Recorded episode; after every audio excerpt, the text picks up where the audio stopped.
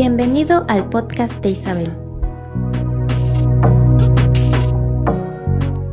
Así que eh, seguimos con este podcast. Eh, como Dios quiere un rediseño total y profundo de la manifestación, de la manifestación externa de la iglesia, tiene que haber un cambio profundo en, la, en las formas operativas del cuerpo de Cristo.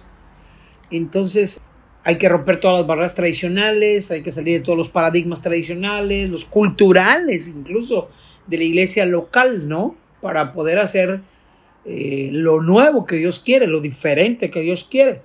Y no, no puede ser limitado al término eh, mover, eh, piel de gallina, escalofríos. Digamos que lo que yo veo venir es una especie de tecnología que se escapa del razonamiento del intelecto humano y, reforma totalmente a la iglesia. Por ejemplo, en Hebreos capítulo 9, versículo 11, dice así, ¿listos? Aquí voy. Pero estando ya presente Cristo, sumo sacerdote de los bienes venideros, por el más amplio y más perfecto tabernáculo no hecho de manos, es decir, no de esta creación. Le vamos a dar un poquito más ahí después, ¿no?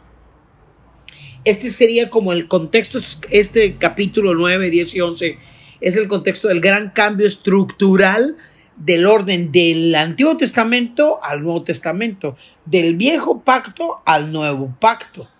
Vamos a, vamos a poner de ejemplo, por ejemplo, un mapa, ¿no? Un mapa es una guía. El mapa de un país es una guía de ese país. Y puedo con mi dedo recorrer sus ciudades, ¿verdad? El mapa de México, recorrer los estados, Chiapas, San Luis Potosí, con mi mano verlos y agrandarlos si es digital y, y ver ciudades, Tapachula, Tuxtla Gutiérrez, Comitán, ¿no? De cada lugar. Pero el mapa no es la representación mmm, como perfecta o exacta de lo que de lo que es Chiapas o Puebla o Sinaloa ni en la representación exacta de lo que sucede ahí. El mapa es una representación de alguien que le sabe, ¿verdad? Un geógrafo, no sé si así se llaman los que hacen los mapas, acerca de ese país y de esos estados y de esas ciudades.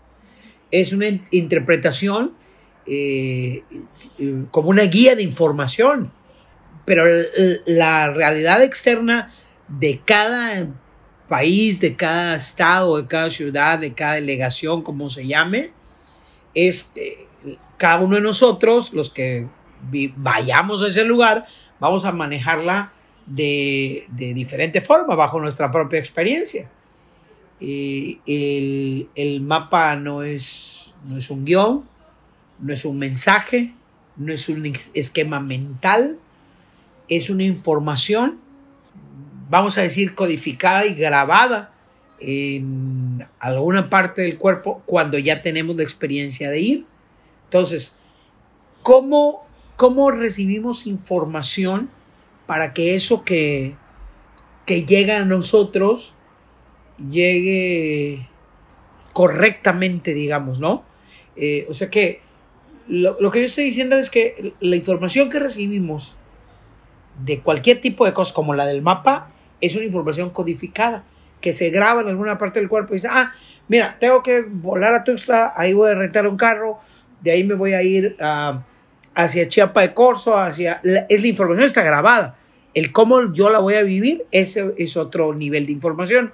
Y, y ahora yo quiero saber cómo el ser humano, o yo quiero enseñarles cómo el ser humano recibe esa información y se queda grabada en alguna parte del cuerpo desde el momento en que ese ser humano es concebido es engendrado, porque eso tiene que ver mucho con paradigmas y con todas las cosas que queremos ampliar en este podcast.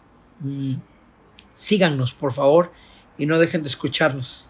Gracias por su atención y comenten, no sé si se puede comentar, pero hagan lo que sea necesario para seguirnos. Cuídense. Sigue Isabel en sus redes sociales.